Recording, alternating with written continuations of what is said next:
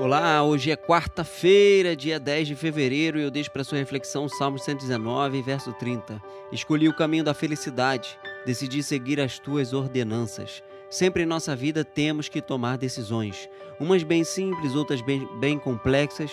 O fato é que decisões fazem parte da nossa vida e tem decisões que mudam o rumo da nossa história. Essas são de maior importância. O salmista toma uma decisão, ele escolhe a fidelidade, decide em seu coração seguir os caminhos e as ordenanças do Senhor. Ele percebe que é a melhor decisão, certamente foi a melhor de sua vida. O caminho da fidelidade nos faz viver uma vida melhor, nos ajuda a ampliar a compreensão da vida e dos acontecimentos ao nosso redor. Muitos vivem e não compreendem as coisas que acontecem. Isso acontece porque não escolheram o caminho da fidelidade.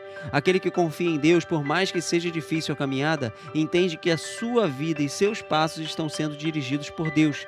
Isso tranquiliza, isso traz paz e a certeza de que você não está sozinho.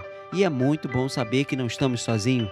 Por isso, escolha bem você também o caminho da fidelidade e siga as ordenanças do Senhor.